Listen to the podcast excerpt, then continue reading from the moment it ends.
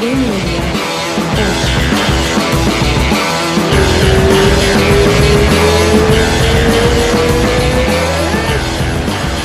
a gente tá ao vivo. Mestre Riga Machado, que honra. Eu, eu não canso de falar isso. Eu tô, eu tô tendo tanta sorte de, de trazer os convidados que eu tô trazendo que eu, não, eu fico até meio repetitivo. Todo podcast eu começo falando, nossa, que honra. Mas é uma honra mesmo. Obrigado. Tamo, tamo com tudo. Tá em Los Angeles agora? Como é que. Não, eu tava uh, no Colorado, uh, aí eu fui lá, dei um seminário rapidinho, um dia e voltei. Eu Ah, moro em Los Angeles. é. Isso, isso. Vamos, vamos começar do, do, do, do começo lá, né? Que é uma, é é uma história maravilhosa, não é todo mundo que, que, é, que é familiar, só quem acompanha o jiu-jitsu mesmo conhece o, o que começou. Quem vê hoje o, o mestre Regan abraçado com Kenny Reeves, Ashton Kutcher, não sabe o tanto que ralou pra, pra conseguir chegar ali. Ralou, né? É, os caras veem e falam assim: ah, olha lá, o, o professor das estrelas. Eu falei, não é, não é bem assim. O cara tá ali ralando e batalhando no nome e na, e na divulgação da arte faz, pô, que 30 anos, 40 talvez. Vamos começar. Como é que veio, é, mudou do Brasil pra cá? Vamos, vamos voltar lá atrás naquele, naquele começo, lá na garagem do Rorion, praticamente. Ah, a história foi simples, né? Eu estava no Brasil, eu, tava, eu tinha uma namorada na época, né? E conversando com a minha namorada, a gente chegou a uma conclusão, pô, vamos. Ela queria fazer um curso aqui nos Estados Unidos e eu falei, ah, pô, vou lá, vou lá passear um pouquinho, eh, mudar o ambiente um pouquinho. Aí eu fiquei eu vim para os Estados Unidos, fiquei na casa de um primo meu chamado César, César Gracie. Aí fiquei lá um tempo, aí depois eu gostei de São Francisco, mas tive a oportunidade de começar a falar com o Rory. E o Rory estava precisando de ajuda. Isso, isso quando? Já, isso era o quê? Uh, 80 e pouco, 90 e pouco? 80 e pouco. É.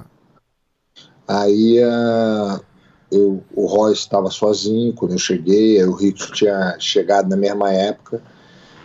Aí o, o Royce estava dando muita aula, estava até meio estafado quando eu cheguei. Eu falei, pô, Royce, eu te ajudo aí e tudo. E com a ideia de. O Rory tinha uma visão de querer abrir a primeira academia, né?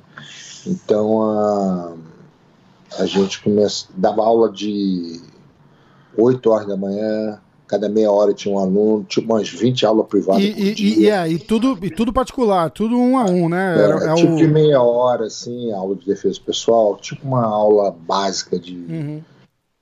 Aí e tinha alguns alunos mais avançados, assim, a gente dava um pouquinho mais do esporte, jiu-jitsu brasileiro, né? Que eles chamam. Mas então, depois de um ano e pouco, o Rory, um- depois de um ano e meio, aí o Rickson saiu, eu acabei saindo. Aí o Rory parece que abriu a academia dele. Aí começou, né? Aí eu abri minha academia, Isso. Rickson abriu a academia dele, aí foi, eu fui para a minha primeira academia foi no Valley, no São Fernando Valley. O Rório tinha uma academia é, em Torrance, né, que era uma hora e meia, uma hora e vinte de distância, né? Aham. E o Rickson, ele estava em Pacific Palisade, aí ele montou a academia dele lá em no Brentwood, entende?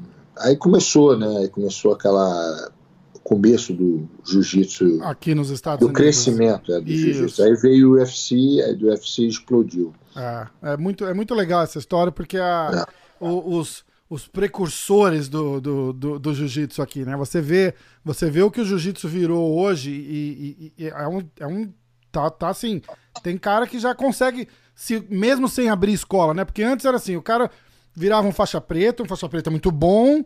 Não todos, claro, mas alguns, né? Um faixa preta muito bom. O sonho do cara ou era ir pro MMA e lutar, ou abrir a academia dele e, e- e fazer disso um estilo de vida. Hoje você vê cara que vive de competição, praticamente, né? Não tem, não, não foi pro, pro MMA e só compete. E os caras estão fazendo uma grana. Você aqui no, eu, eu tô em Nova York, aqui no, no próprio Renzo tem o Gordon Ryan, tá? Esses, esses meninos têm uma carreira, uma vida e uma situação financeira completamente é, que não era, isso não era real há, há 10 anos atrás. Né? Então, é, é, é o, o, movimento que, que começou e, e, a explosão. O próprio UFC deve ter é, da, ajudado. O UFC cresceu demais. Eu acho que o UFC foi o. Desculpa que entrou. Claro. O UFC foi a explosão. O, eu acho que divisor de águas, né? Que... Foi o que, com a vitória do Royce, eu me lembro que depois disso eu recebi ligação para dar seminário no mundo inteiro, graças a essa explosão que teve no UFC, que deu uma chance de introduzir o jiu-jitsu super bem rápido, né? Uhum. Então, na época, como só tinha pouca gente, tinha eu, o Rickson, o pessoal assim, então foi uma uma explosão para a gente muito grande. Então a gente teve a chance de, de ter uma boa fase assim de trabalho, assim viajando, dando aula, introduzindo e, e para quem estava naquela época procurando vocês como referência para aprender, também deu muita sorte, né? Porque era, era um grupo que, que até hoje é um grupo seletíssimo de, de, de, de mestres da, da, mais alta qualidade, como poucos no mundo. E, e, o pessoal, apesar de não ter ideia disso na época, eu tava até falando com o mestre Rorion ontem sobre isso, falei, o cara passa, tá lá, um cara do Rio de Janeiro na garagem, o cara não faz ideia quem que é. E, e, e a isso. sorte que ele tá tendo, né, da, da, da, oportunidade. Aí chega lá, tem você, tem o Royce, tem o Rory, tem o Rickson. O cara fala assim, ah, tem quatro brasileiros lá, estão ensinando. E o cara não tem noção da, da história por trás disso, né? Do, é. Dos nomes, das lendas.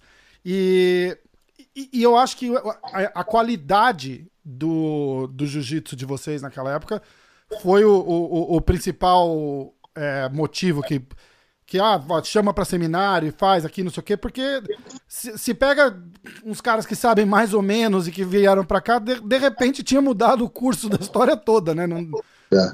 Foi, foi uma. Eu foi acho uma, que, alinhou perfeito. Que é, para mim é um privilégio, né, ter a chance de fazer uma participar de uma evolução, né, da arte marcial, mas e uma, e uma fazer, revolução, né? E de uma e fazer o que você gosta, né? Acho que na vida é importante você fazer o que você ama.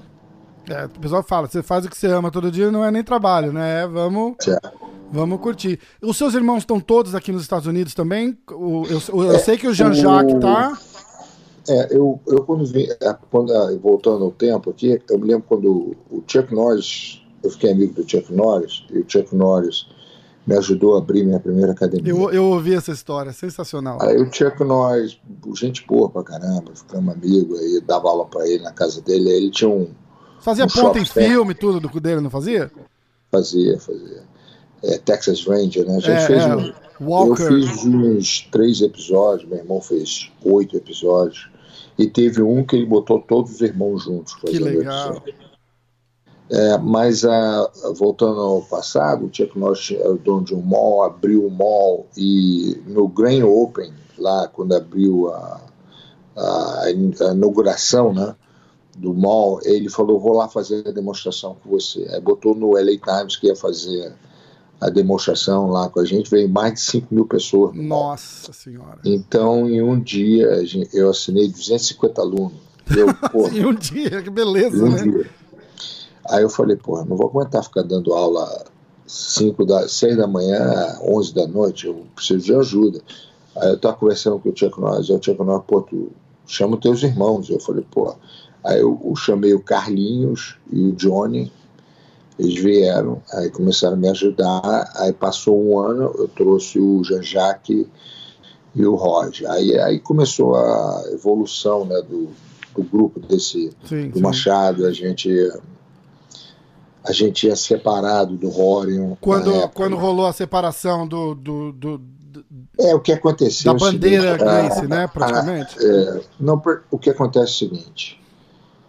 É, o Rory criou uma explosão, né? E é, a evolução esportiva é uma coisa muito poderosa. Então, é, a dificuldade, às vezes, é, diferentes cabeças, diferentes filosofias, diferentes ideias, né? Então, o eu, eu, eu, queria, eu tinha minhas próprias ideias. O, meus irmãos vieram comigo, o Rickson tinha as próprias ideias, o Royler tinha as próprias ideias.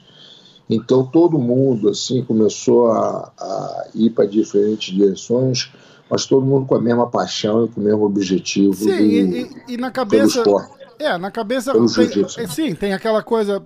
Pô, é, é um faixa preta com, com tanta instrução quanto e, e você quer fazer as coisas. É, é completamente normal. É que, é, que, é que rola o atrito, né? Não, é evolução, né? jeito, né? A evolução é você chega num ponto que você quer sua independência, independência intelectual, independência isso. de trabalho. Então, isso acontece com qualquer grupo, qualquer organização. Então, aconteceu uh, com a gente, mas eu tenho um respeito muito grande pelo Rory, tenho um respeito e um carinho muito grande pelo Rickson, pelo Royler. cada um faz um trabalho super maravilhoso, a filosofia, eu acho que o Hicks, em termos de visão, é, a parte espiritual, a parte de detalhes, da, o Invisible Jiu-Jitsu que ele criou, é uma coisa maravilhosa. O Rory, com a focalização na dieta Grace, para expandir é. a saúde, eu acho também maravilhoso. O Royler, com a organização dele eu acho que cada um está fazendo um trabalho maravilhoso e, e é, todo, é, todo é mundo evolução, soma, né? soma pro, pro que virou a, a explosão do jiu-jitsu que virou hoje. Até. Todo mundo é uma peça fundamental ali. E, e, e eu, e eu, eu continuo batendo na mesma você, tecla. De repente, você, sem, sem um de vocês, não teria ficado assim. Não dá para saber. Eu vou te contar um negócio que tu vai ficar impressionado. Sabe quantos seminários eu já dei nos últimos 35 anos? Nossa. É, eu já dei mais de 720 seminários. Nossa. Em mais de 100 países. É uma loucura, né? É uma então, loucura. eu venho. Para mim, seminário é, um, é uma honra, porque um dos maiores prazeres que eu tenho é viajar. Então, sempre que eu tenho oportunidade, em um país, eu quero conhecer o país e aproveito do seminário. Então, é, é, uma então, coisa perfeita, né? então, é, é férias e você faz o que você gosta. É uma coisa super interessante, porque é você conhecer o mundo, né?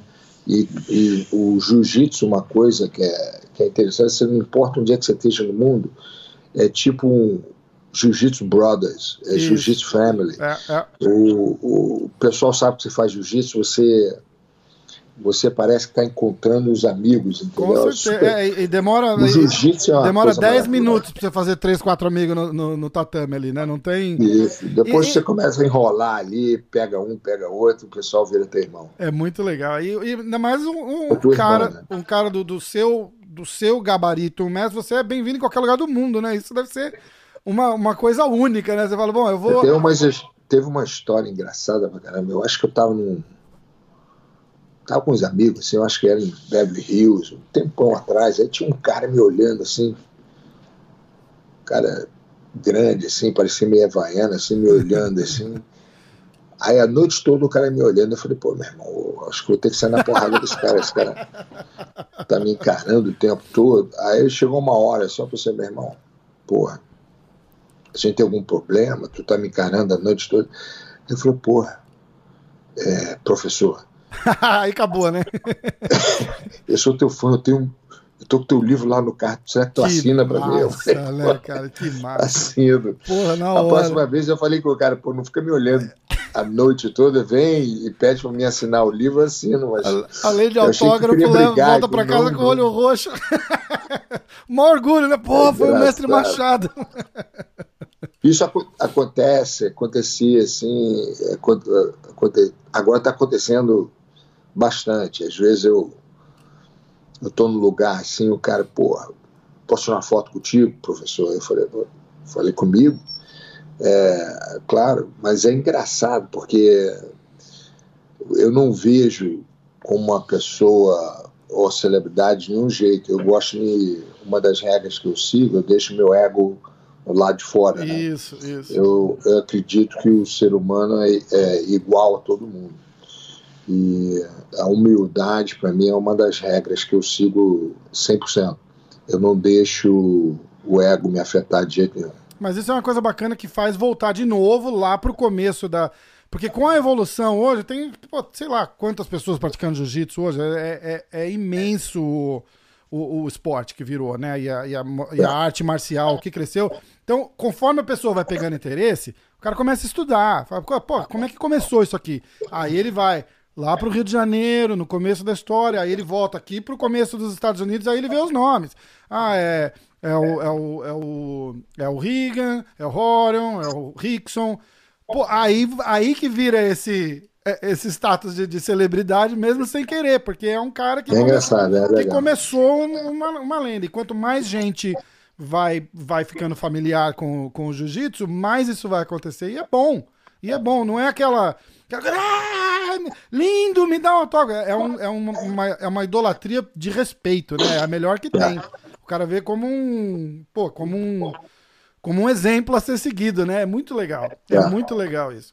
E cada um reage de um jeito quando vê a pessoa. O, negócio, o cara fica lá todo fortão parado, só encarando de longe. Porra, não sabe. O Renzo, eu gravei com o Renzo faz umas duas, três semanas, e o Renzo conta, fala, cara, é, tem gente que conhece ele na rua aqui, principalmente aqui em Nova York, ali em volta da academia onde ele anda, ele conhece todo mundo. Parece aqueles candidatos a vereador o Renzo, O Renzo, o Renzo é um cara super interessante. Eu me lembro a última vez que eu tive o Renzo, eu acho que foi.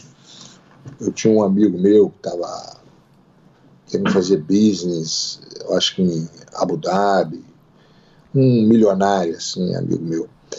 Aí eu liguei pro Renzo, Renzo, pô, quando você estiver aqui em, em LA, me avisa que eu quero te apresentar esse, esse milionário, parece que o cara tá interessado em fazer negócio, de repente é bom para você. Porra, Rico, tô indo ah. aí. Não, aí o Renzo falou, porra, eu vou estar tá aí daqui um mês, eu te ligo quando tiver aí. A gente combinou, foi comer o milionário levou a gente num restaurante e hum, eu não sei o que aconteceu, daqui a pouco tinha mais de 15 pessoas na mesa. Isso num restaurante aqui caríssimo chamado Nice Guys. Uhum. E todo mundo, o pessoal todo lá, os, os caras bebendo. Eu não bebo, nunca bebi na vida, mas todo mundo bebendo, se divertindo, comendo. E o, o Renzo é super carinhoso. Ele foi e pagou a conta de todo mundo, deixou ninguém pagar. Eu fiquei assim, porra, essa, você vai ser cara, quer dividir isso? Que isso, Ricão? Tá comigo, tá com Deus, tá na boa. Falei, porra, mas é engraçado porque o Renzo tem uma habilidade que é difícil ter no ser humano. Não importa onde ele esteja, todo mundo, ele agrada a todo mundo, ele, ele tem um carisma que é uma habilidade que nasceu dele. Acho que, que é impressionante a, onde ele vai, ele sabe como envolver as pessoas, sabe como conquistar as pessoas. São, hoje em dia me tornei, porque eu cresci com o Renzo. Né? Uhum. Então, hoje em dia, a evolução do que ele teve desde criança, hoje, se tornar um, esse, esse, não só uma, uma pessoa, um embaixador do esporte, mas se tornou uma, uma pessoa tão generosa, tão boa com as outras pessoas, ele ajuda só, tanta gente. Ele é um, eu me lembro que eu vi um, impressionante. Tá vendo no YouTube alguma coisa assim, eu liguei, parece que ele mandou uma wheelchair para um garoto lá no Brasil, pô, falei, pô, que trabalho bonito. Isso, isso, isso é uma coisa que me ajuda a criar respeito pelo ser humano. Uma, quando uma pessoa quer ajudar outras pessoas e através do sucesso dela, ela usa isso como uma plataforma para ajudar é. outro ser humano. Eu acho que isso que é, que a coisa mais importante para mim é o seguinte: para você chegar e você ir na academia dar uma aula de mostrar umas técnicas, isso, aquilo, é legal, eu respeito, é um bom professor, isso tudo, mas o, o, a pessoa que tem essa habilidade em usa o, essa força que ele tem de, de, ensinar, mas não ensinar só o esporte, mas ensinar o outro ser humano a se tornar um, uma pessoa com confiança, se tornar um, um melhor ser humano para o mundo, tornar aquela pessoa um bom pai, um bom é, uma pessoa saudável. Então, ao momento que você usa essa habilidade que tem, você tem essa força que você tem de ser um bom professor, mas para melhorar o ser humano, Sim. eu acho que é aí que você se torna um, um professor de jiu-jitsu. É e, é, é, impressionante, igual você falou, o, o carisma. É, você senta para conversar com ele e ele senta para conversar com você como é, se ele te conhecesse há anos. Há anos. Assim, ele senta. É, eu, acho, eu acho que o futuro do Renzo vai ser política, eu acho. Eu tô achando não, que já, o Renzo tá meio, vai se tornar um. Já tá no gancho ali, virou embaixador daqui da. Daqui a pouco eu não duvido nada, o Renzo lá, presidente, o novo presidente, Renzo presidente Grace. Grace, né? Porra, já pensou como, é, como é que vai ser isso daí? Eu quero ver aqueles discursos no Senado, como é que vai ser. O que, que é, rapaz? Vem aqui, vem aqui, eu vou te enfiar a mão na cara. O único medo de ele se tornar presidente é que ele estrangular os outros presidentes. rapaz, vem aqui, eu te, te pego no pescoço. Rapaz, vem aqui. Ele contou a história da briga com, com, o presidente da França. Foi, foi, foi assim, foi sensacional. Ele é maluco, mas é um maluco do bem, né, cara? Isso é que é legal. Ele é, ele é, um, cara, ele é um cara demais. E, e ele passa uma energia, assim, eu, eu costumo falar, aquela academia dele, independente dele estar tá ali ou não, que ele, ele, ele tá ali poucas vezes na semana, porque, pô, super ocupado, viaja pra caramba, mas tem a energia dele ali.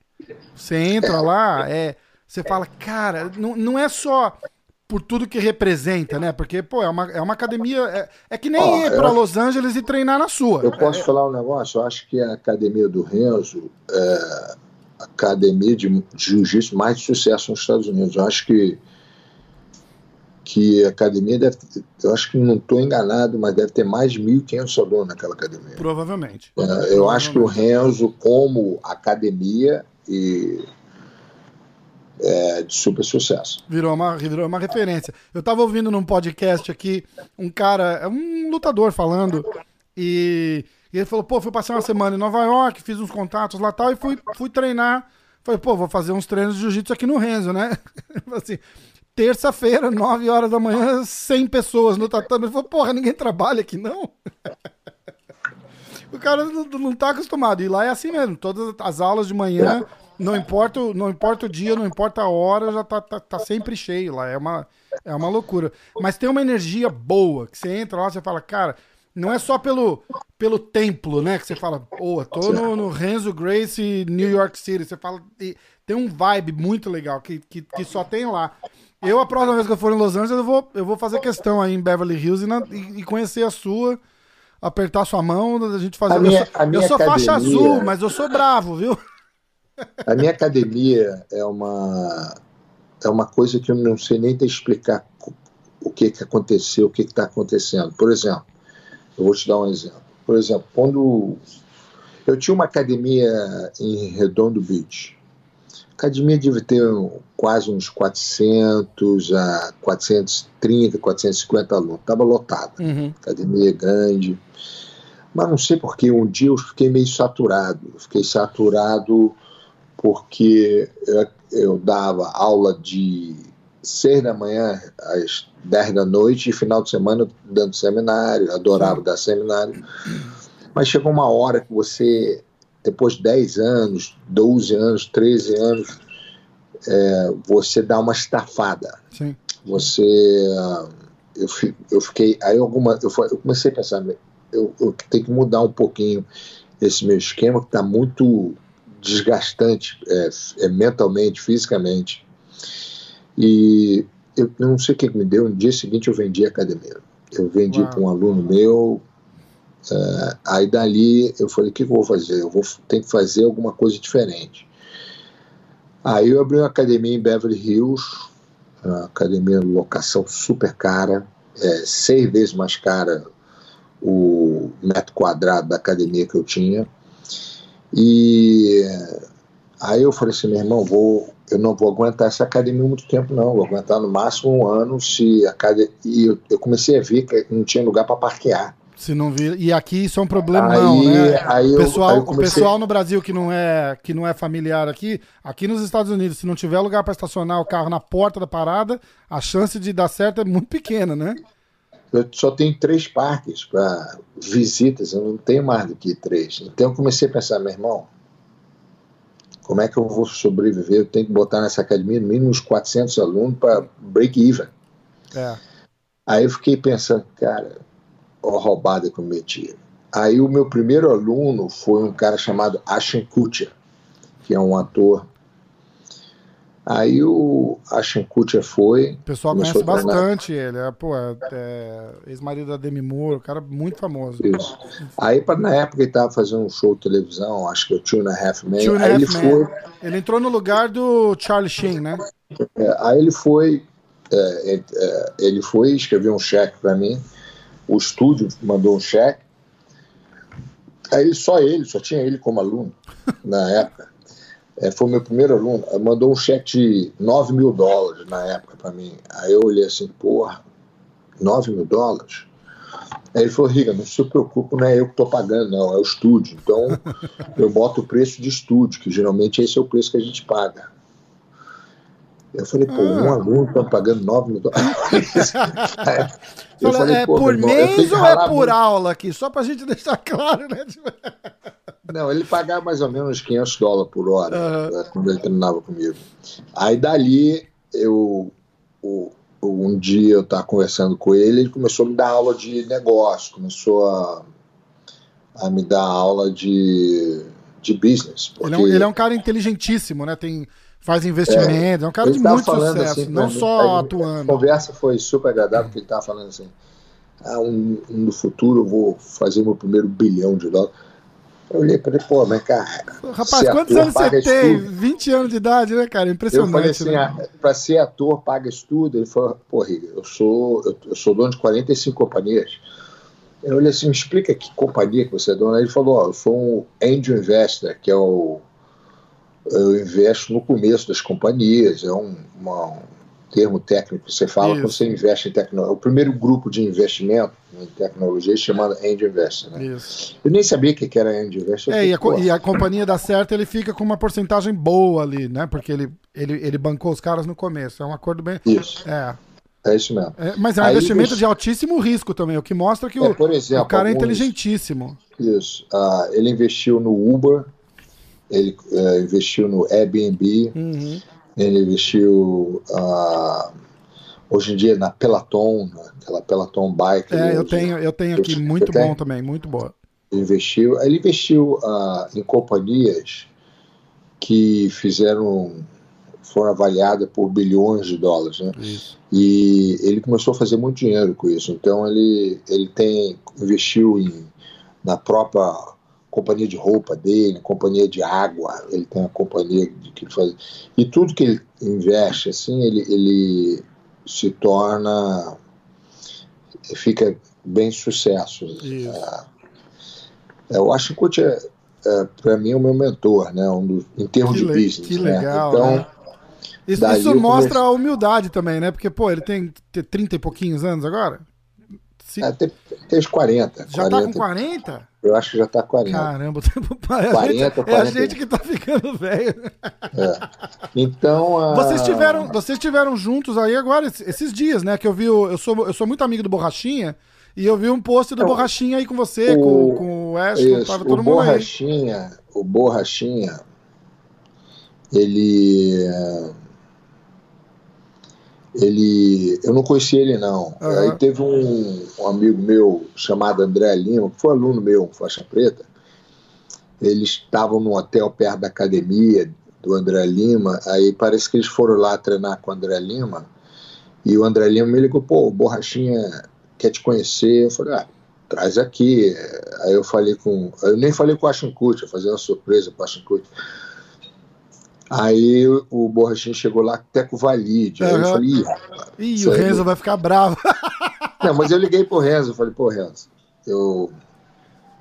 Eu não. Isso é uma coisa entre você e o Valide. Não quero, eu não quero estar no meio. Aham. O Renzo entende. o Cara, Renzo entendeu. escuta, e acho que metade dessa, dessa discussão deles aí é, é pra. É pra conseguir o, o Valide conseguir aquela luta lá, entendeu? Acho que não tem, não tem metade da raiva que, que, que colocam publicamente ali. Tem, tem um respeito Eu, grande. eu não quis, eu não quis muito puxar o assunto, porque, pô, o Renzo é meu primo. Claro. Eu vou- Eu, eu também, eu sentei com o Renzo duas horas pra gravar, falei, não, não tem nem por que falar disso. Vamos. É, eu vou te falar, eu até gosto do Valide, cara. Eu, eu, eu, eu conheço o Valide desde a da faixa azul. Entendeu? Eu acho o Valide, um- onde ele chega no ambiente, ele, ele é, é engraçado. Ele É, ele é um faz cara, é um tudo, cara mas, divertido. mas é uma. Eu acho que isso é um problema de passado, entendeu? Um problema que eles devem ter no passado que o, teve um documentário do Raio. Isso, foi aí que, foi falou, aí que começou. Aí parece é. que, pô, tu fala do irmão que acabou de é, morrer. É foda. É aí foda. cada um tem uma visão, entendeu? Então, mas eu acho que. Eu acho que, que o Renzo está num nível de trabalho, o Vali está em outro nível de trabalho. Acho que, para mim, eu acho desnecessário essa luta. 100%. Eu, eu, eu falei para eles, eu falei, é... escuta, tem que, você quer, quer lutar? Faz uma exibição de jiu-jitsu, alguma coisa que o pessoal ia apreciar do que vocês dois saírem na porrada. Não tem. Não, não, ninguém precisa disso mais hoje, né? Tá todo mundo bem, bem de grana, bem de nome. O, o Renzo está no nível de trabalho, nível de. De eu acho que o Valide também, o Valide tem um promotor de evento. Eu acho assim, pô, entendeu? Eu, eu acho desnecessário. É, a, palavra, a palavra você acertou na lata, é vezes, é desnecessário. É, deve ser pessoal, porque eu, eu, não, eu, eu não sei, de repente, eu não sei qual é a razão, mas. Eu, eu acho que é, é, eu acho que é um pouco, um pouco pessoal, assim, sei lá, 20% pessoal e 80% é promotion, entendeu? Tanto que a luta não saiu, porque parece que o Valide, o Valide queria fazer a luta aí no Brasil, no, pelo Jungle, alguma coisa assim e ofereceram é. pelo One e ele não quis. Então é, é assim, ele quer, ele quer um, é, é, tem que ser uma combinação de tudo, não é só a raiva, entendeu? Tem, tem que ter a raiva, mas tem que dar dinheiro, tem que ajudar a promover. Um claro, pô. Por isso que eu falo, a raiva não é tão grande Ninguém assim. mais sai porrada de graça, não existe mais. Claro, pô, não existe. Tá, tá, aí os caras chegaram aí com, com o Ashton Kutcher pra, pra fazer um treino. Pô, o Borrachinha ficou botei... impressionado. Ele falou, pô, eu fiz um treino com o Regan, cara. Eu falei, pô, demais. É, o Borrachinha é gente boa. Eu, eu, ele, eu achei ele bem humilde, bem. Muito. Bem uh, habilidoso também. Eu, eu, vi ele mostrando as técnicas com o Ashenkut lá. Eu achei que ele tem um joguinho bem justo, assim. Eu gosto, até falei assim, pô, eu tô impressionado que você é bom professor também. Aí ele falou assim, não, eu gosto de lutar. Eu falei, não, você explicou bem as técnicas. Uhum. Mas eu acho que ele tem, acho que ele vai ganhar esse cinturão. Tô, eu acho também. Eu, é, é, inclusive eu, eu acho que eu acredito eu, 95% que ele vai nocautear o cara. Eu, falei para todo mundo. Tem uma pegada forte. Se ele tivesse lutado esse fim de semana, não tinha tido esse fiasco que teve no, no, no meio evento é, agora. eu vou te falar um negócio. Aquele cubano não é brincadeira não. Eu acho que quando você está dentro do ringue ali, você a pressão é outra, entendeu? Então é. o cara jogou o máximo que ele podia para não ser nocauteado e, e, ganhar a luta. Ah, então, sim, o Adesanya, uma, né? É, quando chega num nível tão elevado, às vezes a tem, luta não é bonita, mas é calculada. Tem muito a perder, né? É claro, porque no, quando você, assim, como fã, você assiste o UFC, você quer ver nocaute, quer ver submission, por exemplo, a luta daquelas meninas. Nossa, né? aquilo ali foi foi a melhor luta de meninas que eu já vi na minha foi, vida. Eu achei, achei um show maravilhoso. Eu fiquei impressionado. É, fiquei, ficou mais extrem, eu, extremamente agressiva as duas, né? Lutadora, femi, mulheres mudou de 100%. Eu, eu fiquei impressionado com o nível técnico, nível de raça, com a, com a determinação de ser um campeão, uma coisa maravilhosa. Eu fiquei muito, super, super valeu a pena ter assistido. Sim, a Joana saiu deformada de lá e não parava, né? Você ah. vê que a, a, no finalzinho ainda a testa dela inchou de um jeito que e começou a incomodar ela, porque ela passava a mão. E, mas não, não diminui, não tira o pé do acelerador um minuto ali, né? Um show de, de igual você falou, de técnica, de garra, de, de vontade mesmo. Impressionante. E o. E, então, e essa luta do, do, do, Romero com a Desana, a expectativa era que o Romero fosse com tudo pra cima, porque, pô, é. o cara tá com 43 anos de idade, é, é a é... última chance do cara, era que todo mundo ficou esperando. É, eu tava conversando com, com os lutadores, assim, o que acontece é o seguinte: chega uma hora que tá ali dentro do ringue, tu às vezes não é a mesma coisa você assistindo lá de fora, entendeu? Às vezes o cara tá querendo uma, vem com uma ideia, de repente muda a ideia no meio da luta, às vezes eu, eu achava que ele, se eu fosse o treinador dele, eu falava, meu irmão, bota para baixo e é. senta a mão, porque o cara mais alto assim vai ficar mantendo a distância de você. Pois é. então, é. mas, mas é, é, é o, o, campeão ganhou da maneira estra, estratégica. estratégica. Não é a, mais, a luta mais bonita de assistir, mas ele ganhou mas, o cinturão. É, Vamos ver se na próxima luta ele. Que vai ser contra o Borrachinha. Vai ser contra o Borrachinha. Vai ser né? contra o Borrachinha. Ele vai ter que eu se mexer. Eu acho que aí o Borrachinha, Borrachinha vai nocautear ele. É, eu também acho. Eu também acho. Ele, ele, o Borrachinha, eu acho que o Borrachinha vai partir para cima. Vai, o Borrachinha não para. Você olha assim. Eu é, acho que ele não é, perde essa oportunidade, touro. não, de ficar joguinho técnico, ele vai não, ele, ou ele ser nocauteado ou nocautear. Isso. Que era o que eu ia falar agora. A gente, como fã, é, a gente, eu como fã, é fácil analisar, assim, porque você é, chega lá, cê, eu queria que o Romero fosse. Porra, ô Romero, quando vai ser a última. A, quando vai ser a, a, a, tua próxima oportunidade de tentar se aposentar campeão? Nunca, cara. É agora. Vai com tudo é. e vai pro matar ou morrer, porque você vai se você for nocauteado, botando uma pressão, não fica nem tão feio. O cara, tipo, porra, o guerreiro, né, cara? Pô, acontece. Foi, pegou um, sobrou um soco ali pegou o cara, mas você vê que o cara tava indo para cima. Agora, o, o campeão ficar na, naquele jogo tático que tá certo para ele, ele quer preservar, ele não é um. Não dá para ser descuidado ali. Mas o desafiante ficar no mesmo jogo tático, porra, aí fica, aí fica complicado. Concordo. Como é que foi esse, esse, esse, A gente tava falando do Ashton Kutcher agora. Como é que foi essa história com, com o Keanu Reeves pro, pro John Wick e, e treinou? Ah, não, cara, eu vou te falar tudo, a história é minha. Por exemplo, a minha paixão, eu faço o que eu amo, né? A minha paixão. Então, a outra paixão que eu sempre tive veio pelo meu pai. Meu pai, o relacionamento que eu tinha com meu pai, meu pai me adorava é, fala, pô, filho, vamos ali assistir um filme. Ele adorava o Charlie Bronson, o Paul Newman, ele adorava o Clint Eastwood. É, então eu estava sempre com ele. Um momento especial que eu tinha um relacionamento com meu pai, ele sempre levava para o cinema, sempre me levava para ver um filme. Ele, ele, era o companheiro dele de cinema, né, de filmes ou televisão, assim, um show maneiro, assim. Uhum ele sempre me chamava assim, a gente ficava conversando sobre o filme depois. Então, eu sempre tive essa paixão. Então, uh, um dos. Quando abri a academia de, de Hollywood, aconteceu uma coisa bem esquisita que mudou o meu destino e minha maneira de pensar. Por exemplo, eu, eu comecei a ter várias celebridades entrando na academia, treinando essas coisas. É mesmo uma vez que veio a Hollywood Report, a Verizon que são jornais especializados na indústria de Hollywood, local Isso. aqui em Hollywood. Aí chegaram lá e me ligaram, falaram, pô, a gente queria fazer uma entrevista. Eu falei, pô, você quer fazer uma entrevista com algum aluno? não, queremos fazer entrevista com você. Aí eu, eu não entendi, comigo?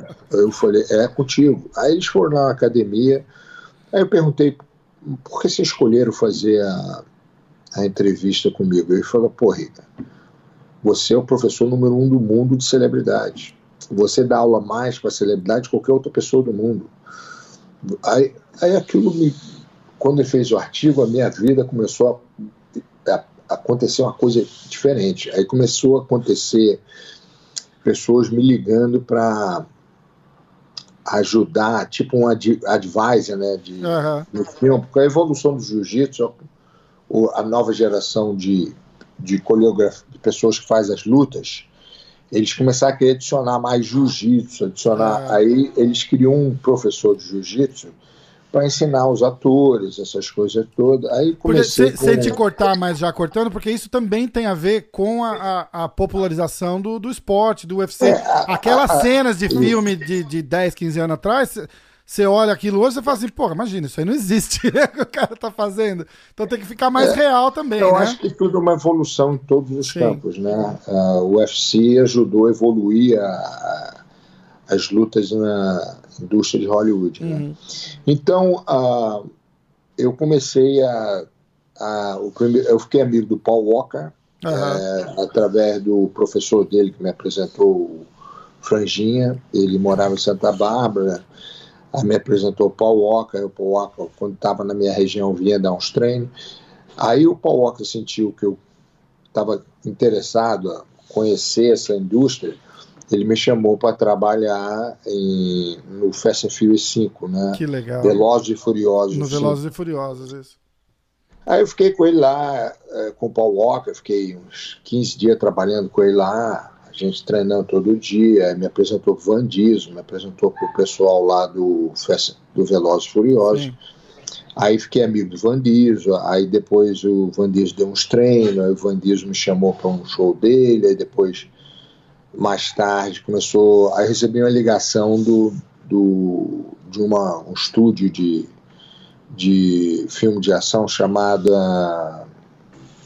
é, 8711, que é onde eles. É, onde é um filme especializado, é um estúdio especializado só para fazer filme de ação. Uhum. E fizeram os 300 com Gerald Butler, isso, 300, isso, isso. E fizeram pô, todos esses filmes da Marvel, de Capitão América, os uhum. caras eles sabem como fazer ação do filme, todo aquele trabalho. Uma, uma referência no, no, gênero, né?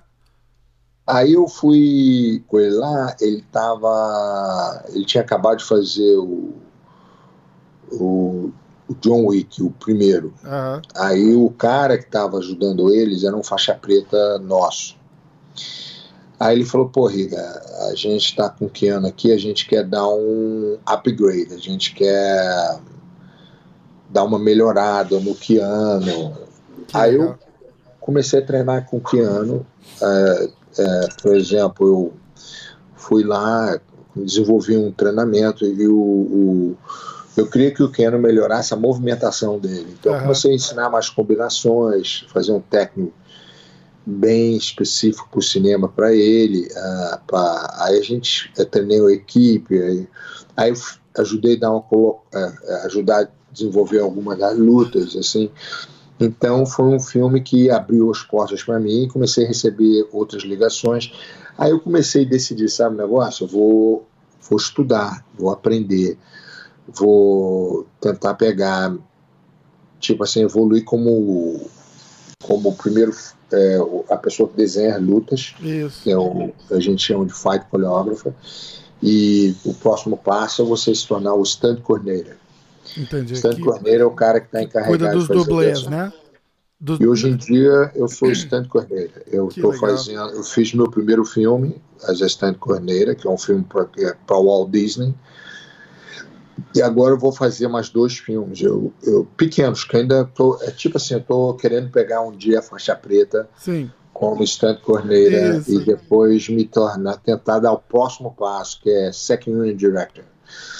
Second Unit Director é o diretor encarregado de fazer toda a direção e dirigir a parte de ação do filme. Uhum. E um dia, quem sabe, tornar diretor também. Que legal, que legal. Especializado é, é... para filme de ação. Sim, sim. E, e, é uma coisa que é, que é super envolvida na área também, né? Muito legal. O que eu achei legal da, da, da história é que você é, falou que tinha um cara já treinando com ele, um faixa preta seu, ou, ou, ou da academia, e aí volta aquela história do, do deixa o ego do lado de fora, né? O cara pegar, é, mas o cara o, já sendo. O diretor, o diretor é faixa preta meu também. Entendi. E, e, aí, mas, mas aí, por exemplo, o cara já é um faixa preta. Ele pode ficar na dele ali e dar um treino. Falou, não, peraí, vou fazer um upgrade, eu vou ligar pro meu mestre. Porra, vem cá, mestre, vamos fazer um não, upgrade não, mas aqui. Quem me ligou não foi o meu aluno, foi o ah, diretor. Que é o faixa diretor, preta. Quando ele, é, que é faixa preta meu. Ele chegou e falou, Riga, porra, me ajuda que eu quero dar um upgrade no filme do Keanu. Ele até me ligou agora, a gente vai conversar, a gente vai trabalhar no 4. Vai ter o Ah, John Wick legal. 4 agora. É, então eu, a gente. que o, esse ano o Keanu Reeves está fazendo Matrix. Pois é, eu, eu, eu- ia falar, vem. eu ia falar disso agora. tá falar fazendo- de, de sequências, né? Ele é o.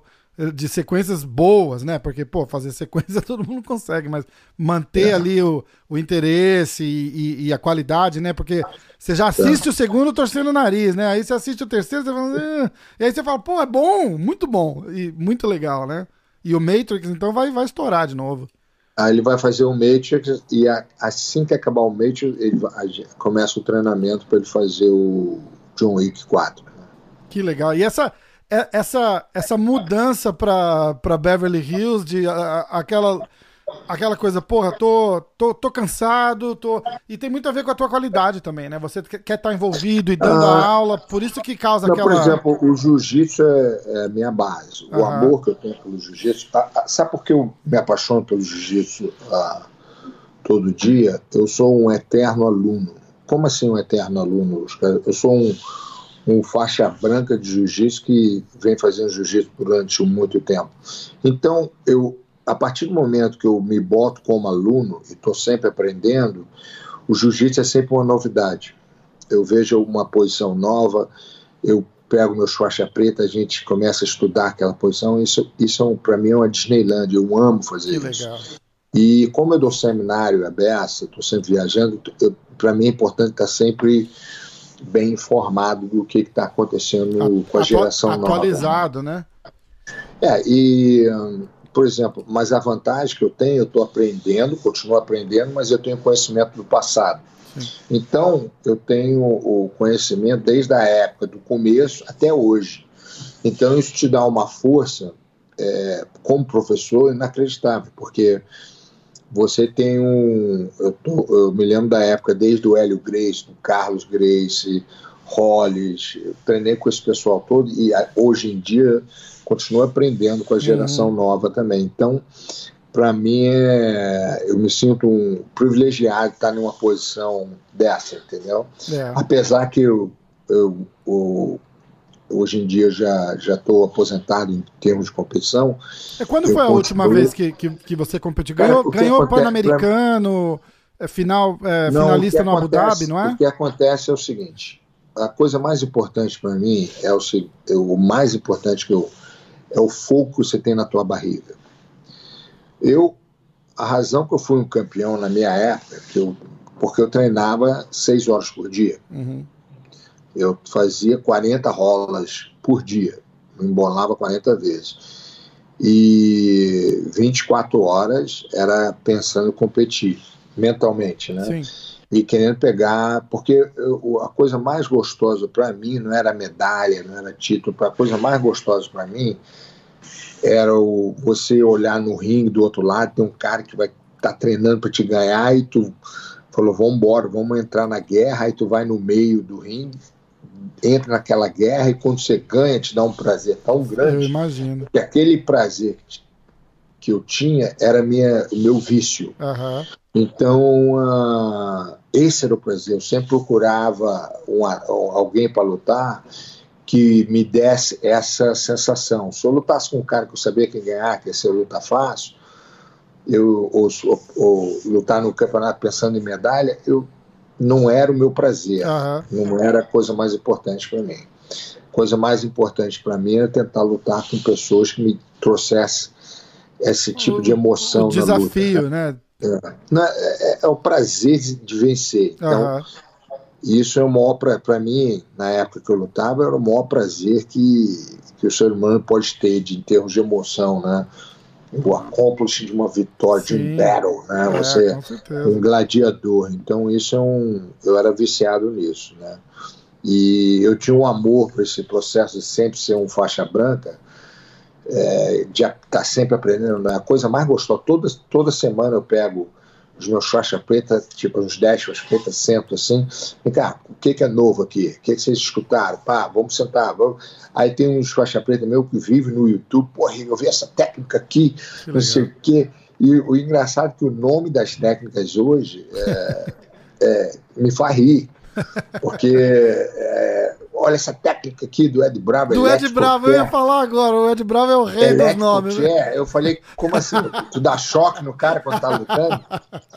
Aí, pô, é engraçado pra caramba. Mas, que, mas é evolução, porque o nickname nas posições é interessante porque você, a posição se torna com sucesso da quantidade das pessoas que estão tentando aplicar essa posição no evento, que você, por exemplo, a berimbola, né, que é um um nome engraçado, a ela se tornou super famosa porque todo mundo está tentando fazer Benny Boy. Uhum. Então, se torna uma, uma posição é, popular. É, é. Então, é, é, o De La Riva, por exemplo, que ele chama a guarda do De La Riva, entendeu? Por exemplo, é, tem aluno meu, porra, olha aqui essa posição Ezequiel.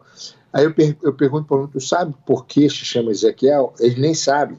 Eles, entendeu? Uhum, Ezequiel uhum. era um judoca, é. eu conheci ele, ele treinou lá na.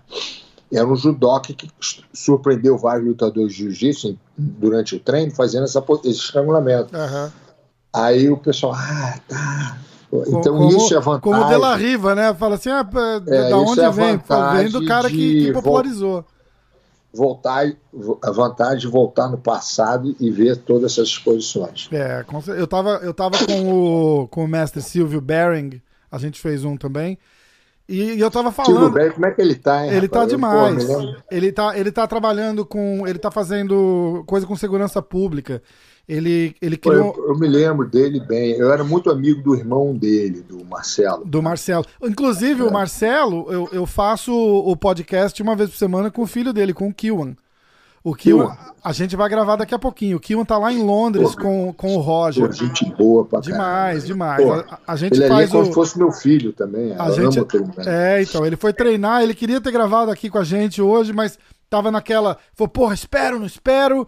Eu falei, ó, vai fazer tuas coisas, porque ele tá com luta marcada também, né, cara? Eu falei, ó, vai, vai treinar, vai fazer tuas coisas e a, a hora que, que, que for para fazer eu te dou um toque. Aí eu ainda te, até avisei, mas ele devia estar tá no, tá no treino lá. A gente vai gravar daqui a pouco, fazer o, o breakdown do, do UFC do fim de semana e a gente tá tentando fazer uma, uma, uma vez por semana, pelo menos, juntos. Ele tá mudando para os Estados Unidos, aí vai ficar, aí vai ficar mais fácil. Que ele tá morando lá em Nova York pra treinar? É, não, ele vai, ele vai para Vegas e vai, vai dar uns treinos em Vegas, aí vem para Nova York, faz uns treinos aqui. Ele tá pensando em ir pro, pra São Paulo, dar uns treinos no Demian Maia também. Que tem, é. um, que tem um treino bom lá. Ele tá, ele tá botando o, o pé na água, como eles dizem aqui, pra, pra, pra, pra começar essa jornada dele no, no MMA. Então, mas é. eu, eu falando com o Silvio, com o mestre Silvio, e eu tava falando, é, é impressionante você voltar no tempo lá no Rio de Janeiro e pensar que tava. Não, eu, sempre, eu sempre gostei do Silvio, o Silvio sempre foi um cara. Assim, eu adorava conversar com cara muito inteligente, né? muito, né? Você muito. conversa com ele assim, ele tem uma, uma conversa super agradável, sempre bem evoluído no, no histórico do jiu-jitsu, na filosofia. Sim. Ele veio do pai dele, do irmão, né? O irmão Marcelo Beren era um amor de pessoa. É. E ele, e ele tá, ele tá com, com, com segurança. Tipo, é jiu-jitsu pra, pra law enforcement, pra, pra quem eu, trabalha eu com segurança. Com Marcelo, eu lutei com o Marcelo duas vezes. Ah, é? É. Eu lutei na faixa marrom e na faixa preta. E como é que foi?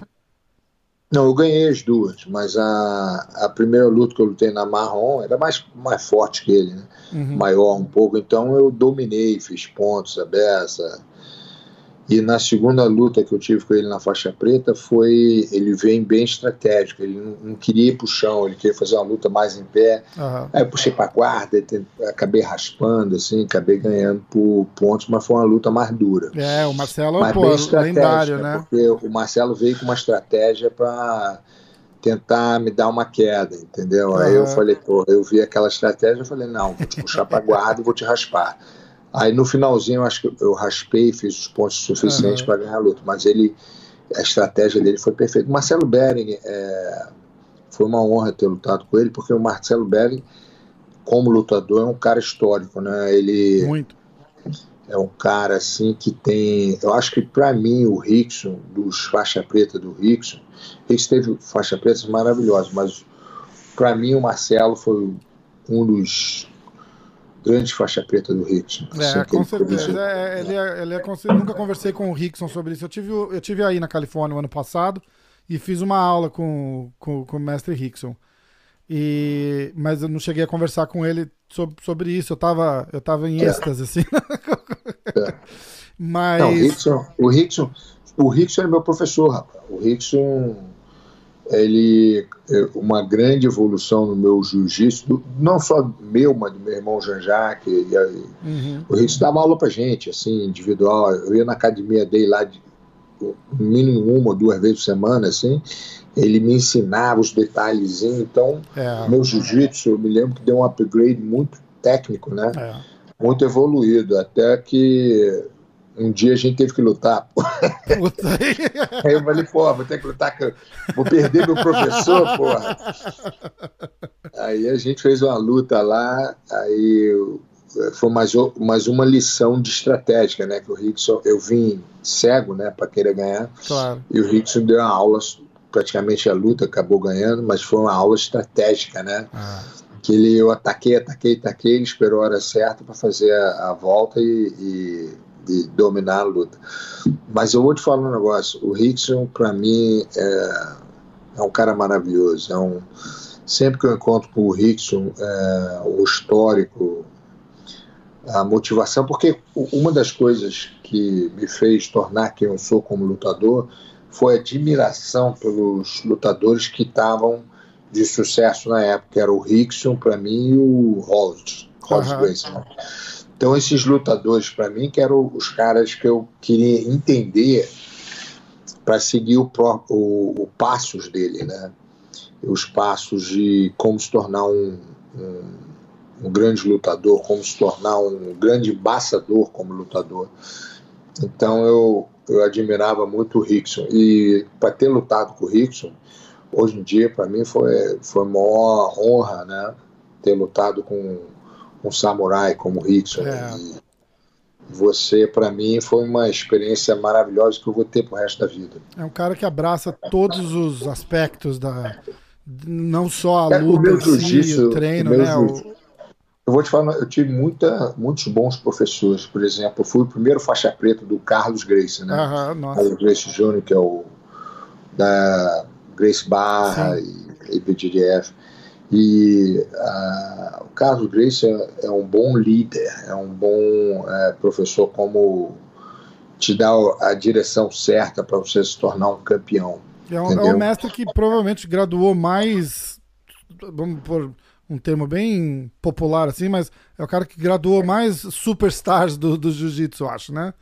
Da, da, da, da, da geração, o Carlos Gracie Jr. O, o, Carlinhos, ele. Ele. Eu me lembro desde a época que a gente. A gente teve uma briga, assim. É, hoje em dia, no passado, por visão de business diferente, uhum. a gente acabou se separando. Eu comecei Machado, ele hoje em dia Barra Grace e tudo.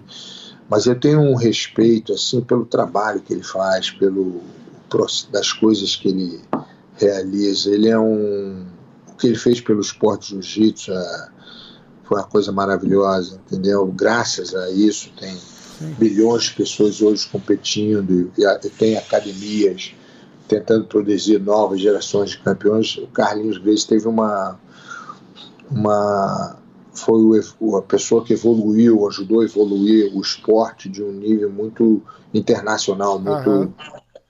e se tornou um excelente businessman, tem uma organização maravilhosa, entendeu? O outro professor que eu também admiro muito que eu tive foi o, o Crowley, Crowley Grace. Sim.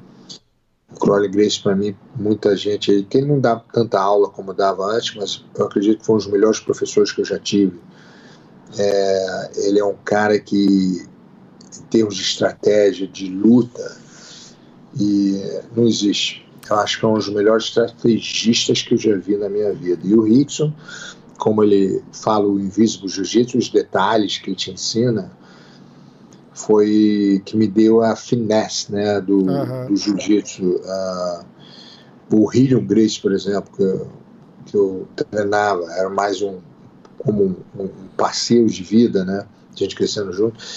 Ele tinha uma, a, a gente fala, uma guarda, né? Que dificilmente eu vi alguém conseguir passar aquela guarda. Ele tinha uma defesa que era de uma, uma coisa de outro mundo. Então eu aprendi muito a me defender uh, por baixo, a guarda pelo Hillion. O Hillion tem. E o Hillion, para mim, é um, é um, é um grande embaixador em, filosofia também. O Hillion está em Miami agora, né? Ele, ele tá, o é, Hillion, Hillion como professor e como hoje em dia eu falo mestre, assim, ele é um, um cara que ensina a melhorar as pessoas de um nível muito elevado. Sim. Ele é beyond do tatame. Ele a habilidade do Hillion não é só ensinar o jiu-jitsu, mas ele ensina o ser humano a se tornar melhor.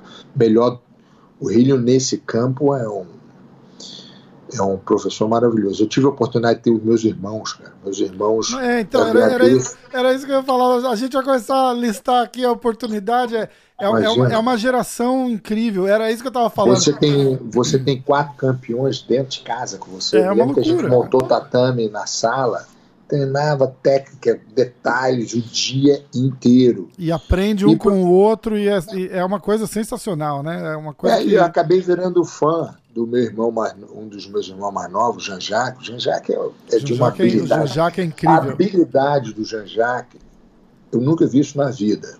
Nunca vi. O Jean-Jacques, eu me lembro que eu, o, o Carlinhos, o Rickson, até eu, às vezes mostrava uma posição para ele uma vez ele fazia a posição, já estava já tava aplicando a posição, já estava fazendo melhor do que eu ensinei ele.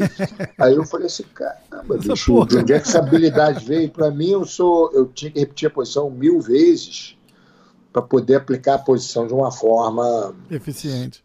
É que eu, quando era pequeno, eu tinha um pouquinho de dislexia. Uhum. Então, eu, o meu método para aprender é através de repetição. Entendi. Então uh, eu tinha que estar tá sempre repetindo as posições, muitas vezes, para poder absorver de uma maneira que eu pudesse aplicar bem no treino, entendeu? Entendi. E então, hoje. O... Fala. Não, desculpa, continua. Então, para mim, a repetição é o meu método. Né? eu boto os alunos para repetir uma posição mil vezes antes de botar para treinar. É. Então, é... e, e, hoje em dia, o, o, o treino, você está mais naquela área particular, assim, não tem. Por exemplo, eu tô, eu tenho outros negócios que eu estou fazendo fora da academia. Uhum. Eu tenho, uh, hoje em dia, eu, um dos trabalhos que eu faço, eu, é, um trabalho, eu me tornei estante corneiro. Né? Isso, isso. E um dos trabalhos que eu, eu tenho um show de televisão que tá para sair. Um que legal. Sobre, é, chamado, esse show chamado Wars Within. Uhum. É, então é um show pô, show vai ser maneiro pra caramba. Vai, vai tá pra sair, a gente já filmou o piloto, já. É um show baseado em celebridades e atletas no mundo inteiro. Entendi. E vai passar, e em, é vai passar em baseado... que canal aqui nos Estados Unidos? Não, a gente está negociando, a primeira negociação que a gente está fazendo é com uma nova companhia que está saindo, chamado Quibi. Okay. Quibi é, uma, é um sistema novo de 10 minutos por episódio. Ah. É, um, é tipo um Netflix desse sim, sim. que vai sair, mas especializado para um show de televisão para você assistir no telefone. Que legal. Então essa nova versão, assim, ele tem por 4 bilhões de dólares investindo que legal. nisso. Os maiores celebridades de Hollywood, o Kevin Hart, ah, é, o John Travolta, Demi Lovato, todo mundo indo fazer show para Quibi o Jay Staker, uhum. tem várias pessoas o, que O Kevin estão... Hart é outro também que, que investe, como o Ashton Kutcher faz, o Kevin Hart também é investidor pesado em, em empresas, assim, e, e, é um cara super focado também. Então ele. Tá falando eu, não, que ele, eu não conheci ele ainda não. Tá falando que ele está envolvido nisso daí, provavelmente ele é investidor nele, no, no, no projeto é. também. Eu não conheci ele não. Mas, vamos, é... vamos tentar sentar de novo e bater um papo quando tiver, quando tiver saindo. Porque se é um negócio online, não, não fica preso aqui nos Estados Unidos. Né? Não, não, eu te falo, quando tiver. Eu tenho uma nova companhia de tecnologia que eu montei. Eu acabei de abrir um escritório em Seattle uhum. e um escritório aqui em LA. A gente já está com 58 pessoas trabalhando na Caramba. companhia. Só de. Mas é. Isso aí eu não posso falar muito, não. Sim. Que tá para sair, que eu tenho. Tá. Eu queria depois um dia é, é, falar com você de novo sobre essa companhia nova, baseada em em saúde, esporte, tecnologia, videogame. Nossa, eu ia adorar. E, e a gente está tentando é, e, e, fazer isso para o jiu-jitsu também. Que legal. Então tem um mundo de tecnologia a gente está trazendo para o esporte de jiu-jitsu. Que legal. Que vai eu... ser, vai mudar o esporte. Tu vai ficar impressionado. Nossa, se prepara. Eu, eu, quero ver, vou me preparar. Mestre, eu tô aqui eu... em Nova York. Se precisar de qualquer coisa, não, ajuda com não, qualquer coisa, gente, conta comigo. A gente, eu, eu tive, eu levei 14 anos trabalhando para montar essa organização, essa Uau. tecnologia. Que eu aprendi com a Ashton Kutcher. Então, eu venho trabalhando com os melhores do mundo, desenvolvendo essas ideias. Então, finalmente eu peguei um um investimento enorme, foram os meus sócios do Cajastan. Hum. Fui para o Cajastan, eles investiram na companhia e o primeiro round né, foi milhões e milhões de dólares uhum. investidos nessa companhia e a companhia vai explodir. Que Se legal. prepara que vai vir um, uma evolução esportiva aí que vai mudar o mundo. Nossa, eu quero, quero muito saber. De repente você me conta um segredinho aqui depois que a gente terminar o podcast. Não, se prepara, Agora eu fiquei curioso. É que eu, a gente, é, a, a gente eu, eu, são quatro sócios uhum. e a gente é, assina uma confidentiality que a gente não pode falar. A gente tem que lançar o produto antes de. Entendi de falar, mas você vai, você, você vai ficar impressionado. Se então, prepara então, assim uma, que lançar, uma, eu já estou impressionado e não sei nem o que, que é. é. Relacionado à saúde, esporte, jiu-jitsu. Muito legal. É, videogame, vai, vai vir uma, uma. Só de programas que a gente contratou lá em Seattle, no escritório que a gente montou lá, mais de 25 do, a gente pegou o pessoal da Amazon. De da, programador para fazer. A gente tá com os melhores do mundo. Que legal. Que legal. E o pessoal que. A gente tem um cara chamado Brian, que é o. O Brian, o cara por trás do UFC em tecnologia, né? Aham. Que era dono de uma companhia Red. Ele é um dos sócios da gente. Mas o campeão, a, a mensagem que eu vou dar, que eu vou ter que ir embora daqui a pouco. Sim é, a experiência que eu tenho de vida, de participar dessa evolução é, emocional, espiritual que o jiu-jitsu me deu hoje em dia. O jiu-jitsu para mim é uma, uma escola de espiritual. Uhum. Você tem que aprender todo, tudo que o esporte te deu e todos os problemas têm sempre uma solução.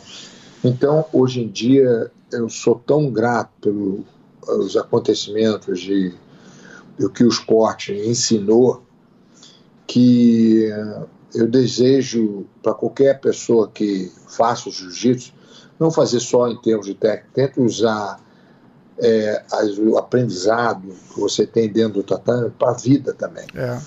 Você, por exemplo, quando entra no tatame, aprende a disciplina, usa a disciplina para a vida. Uhum você aprende a, a sobre ficar, usar o teu time para te ajudar. Sim. Tenta fazer a mesma coisa fora de casa, tenta, entendeu? Usar a mesma filosofia para montar os teus amigos fora de casa, entendeu? A positividade de se tornar um, um bom pai, um bom amigo, um bom é, tudo que você puder, entendeu?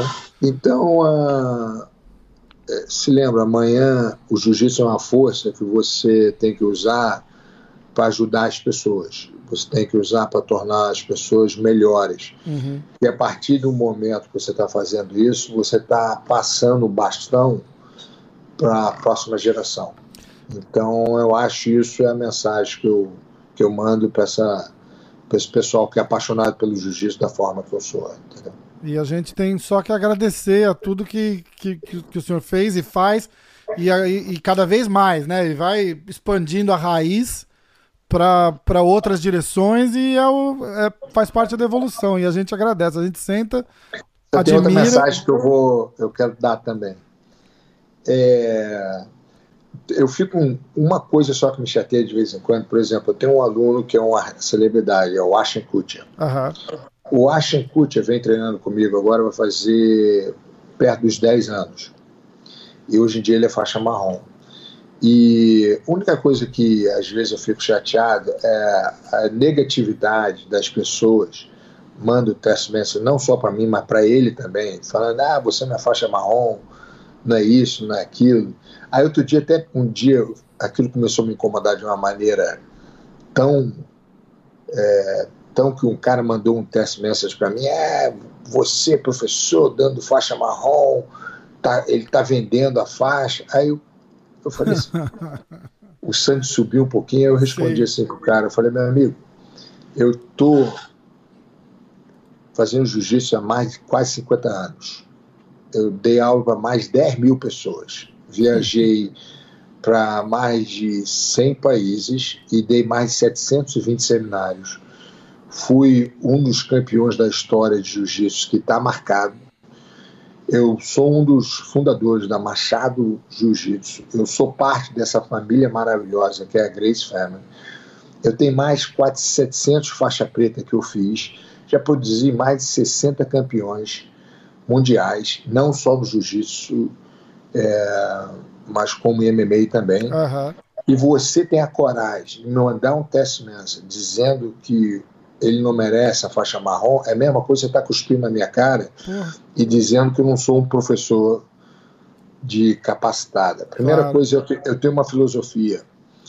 A minha faixa é, tem duas faixas que eu acredito. Tem a faixa que você pode vender e tem a outra faixa que é, é, é, é sangue, suor e honor. Uhum. A minha faixa tem que ser dada assim. Claro. Se o Ashton Kutcher não tivesse botado, o Ashton Kutcher treina comigo quase todo dia, durante quase 10 anos. Eu já botei o Ashton Kutcher. É claro que eu protejo ele para ele não se machucar. Claro. Que o Ashenkut, ele, ele quer se embolar o tempo todo sim, sim. e ele sempre se machuca. Porra, um negócio, Treinando. um cara desse sair do treino com o olho roxo, o cara pega três semanas de gancho em casa sem, não, não, sem não, poder, tem, né? Eu, tenho, eu protejo meus claro. alunos até um certo campo. A hora uhum. que ele quer se embolar sozinho. porque é, eu tenho seguro que chega para conversar comigo, os estúdios, fala, o cara não pode se machucar, que o cara tem um filme para fazer. Puta, é foda, rola uma, rola uma pressão então, ali do caramba, eu tenho, né? Eu tenho que estar sempre de olho, eu tenho que botar ele, não para treinar super pesado, botar uhum. ele para treinar com os faixa preta mais evoluído, para sempre ficar de olho para ele se proteger. Mas quando o, a comunidade começa a atacar o Ashikuti porque ele é uma celebridade, eu acho que é, o judgment tem que ser feito de uma forma. Se você treinar com a Shenkuti e falar que ele não é bom de jiu-jitsu, eu entendo. Mas se você, porra, eu boto ele para treinar outro dia, eu botei ele para treinar com borrachinha, simbolou com borrachinha durante 20 minutos. É, então. E o borrachinha, claro que é mais forte. Sim, domina. o cara faixa, faixa preta e lutador profissional, aqui, Teve um Austrália aqui, um australiano chamado Greg Jones, que é especializado em chave ah, calcanhar. conheço, conheço, conheço, Greg Jones. Ganhou.